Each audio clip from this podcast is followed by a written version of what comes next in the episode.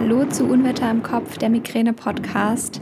Mein Name ist Sabrina und ich freue mich, dass du heute wieder mit dabei bist und mir zuhörst. Diese Podcast-Folge ist wieder vom Format Schnelle Frage, schnelle Antwort. Das bedeutet, dass ich eine Frage, die mir häufig gestellt wird, einfach ganz kurz und knapp in dieser Podcast-Folge beantworte. Und das ist heute die Frage, wann soll ich zum Triptan greifen?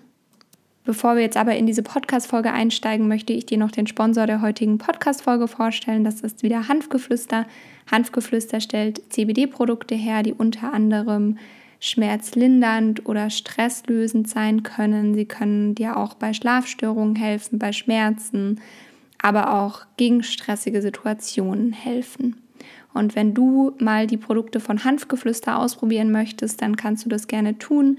Mit dem Rabattcode Unwetter im Kopf, alles zusammengeschrieben, sparst du auf deine Bestellung 15%.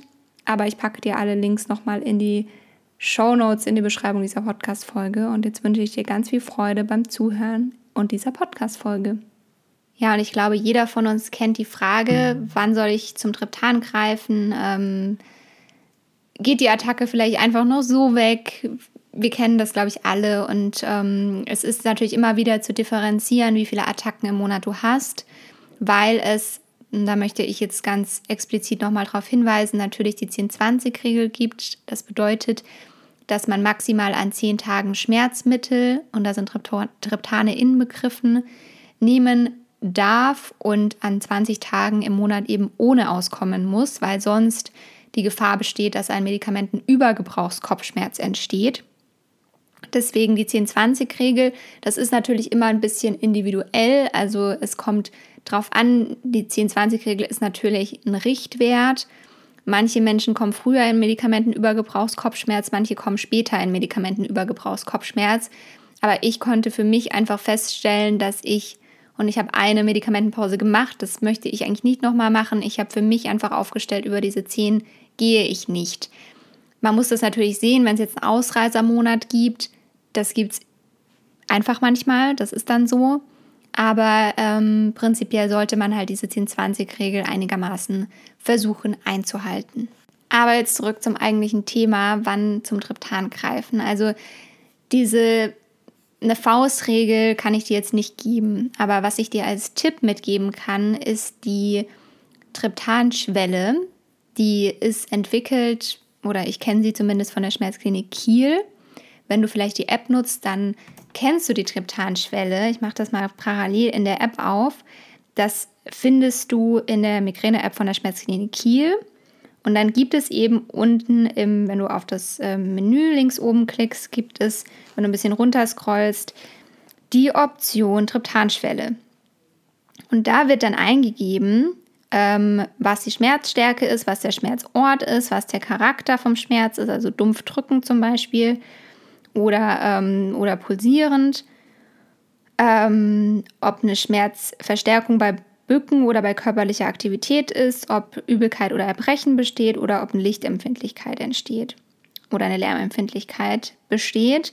Ähm, und dann wird dir angezeigt, ist erreicht die Triptanschwelle, also dass man Triptan nehmen sollte, oder ist nicht erreicht. Und inzwischen kann ich das sehr gut einschätzen, wann ich, wann ich wirklich ähm, ein Triptan nehmen könnte. Ich kann es nicht immer nehmen, weil ich sonst über die 10-20-Regel komme, aber ähm, inzwischen weiß ich das ganz gut einzuschätzen, aber ähm, eine Zeit lang hat es mir einfach wirklich sehr geholfen, ähm, mit dieser Triptanschwelle zu arbeiten, weil ich es dann einfach viel, viel besser einschätzen konnte. Das war ähm, für mich einfach eine große Unterstützung und deswegen kann ich es wirklich auch nur ans Herz legen, dass du, ähm, wenn du da Schwierigkeiten hast einzuschätzen, man soll ich wirklich zum Triptan greifen, ähm, dass du mit der Triptanschwelle arbeitest und trotzdem aber im Hinterkopf die 10-20-Regel einfach behältst ähm, ich weiß, dass es manchmal schwierig ist zu entscheiden, nehme ich jetzt was oder nehme ich nichts, ähm, halte ich es aus wegen der 10-20-Regel. Ich habe da auch kein Patentrezept. Ich mache das meistens ähm, ganz individuell.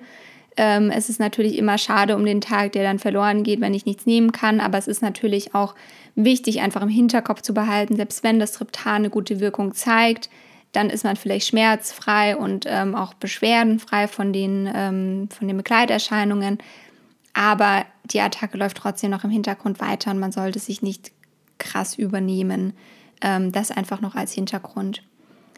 Genau, aber das ist so ähm, mein Tipp, den ich dir heute mitgeben kann, mit der Triptanschwelle zu arbeiten, um da einfach für dich zu erkennen, wann es wirklich auch der empfohlene Zeitpunkt, ein Triptan zu nehmen. Das heißt ja, also es gibt ja noch ganz viele andere Tipps ähm, im Bereich der Triptane. Hör da gerne auch mal in die Folge rein, die sich mit der Akutmedikation beschäftigt. Ich verlinke die dir in der Beschreibung dieser Podcast-Folge.